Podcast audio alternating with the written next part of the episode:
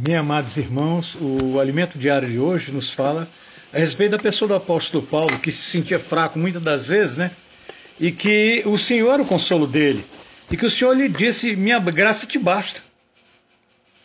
Agora, a pergunta que fica na mente da gente: com quem você fala quando você se sente fraco? Quando você está depressivo, com quem você conversa?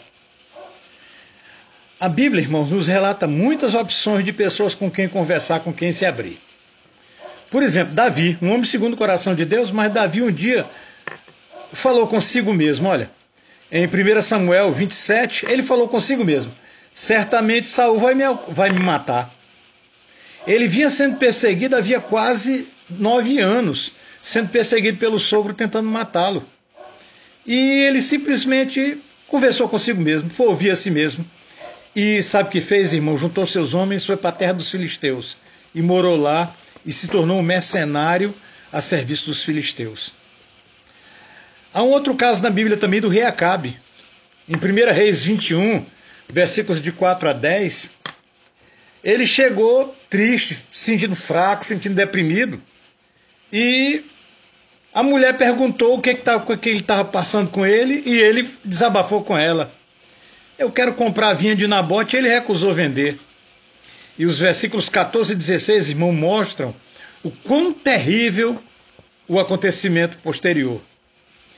A mulher dele mandou cartas aos anciãos da cidade, mandando levantarem falso testemunho contra Nabote.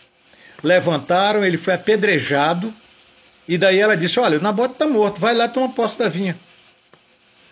Outro exemplo também, irmãos, é o de Roboão, está em 1 Reis 12, de 8 a 11.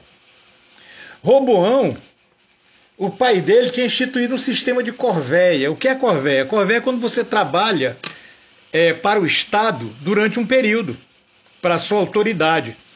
Ele instituiu um sistema de corvéia em Israel que cada homem passava 12, dois meses do ano trabalhando para o Estado de Israel.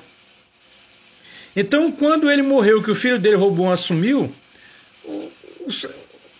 as pessoas vieram: olha, teu pai desceu a mão sobre nós, nos alivia.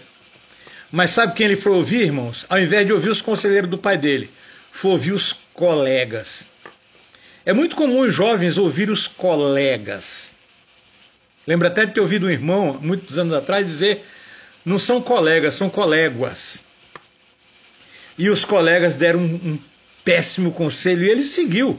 E o resultado foi a divisão do reino dele. Tem ainda, irmãos, ouvi um péssimo conselheiro. Tem um exemplo em 2 Samuel 13, versículos de 3 a 5. Aminon era o filho mais velho de Davi. Ele se apaixonou por uma irmã dele, era irmã por, por parte de pai. E com quem ele foi desabafar?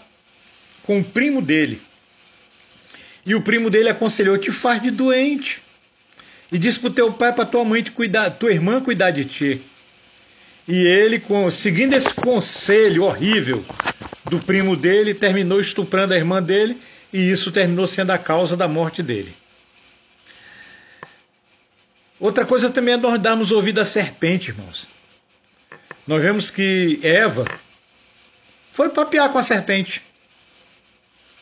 Então, com quem você conversa quando está se sentindo fraco? Mas graças ao Senhor, irmãos, Davi, por exemplo, ele aprendeu a lição. Davi, em dois salmos, o 18 e o 116, ele fala: Laços de morte me cercaram, cordéis do inferno se apoderaram de mim. Caí em tribulação e tristeza. Então invoquei o Senhor. Ó oh, Senhor, livra minha alma.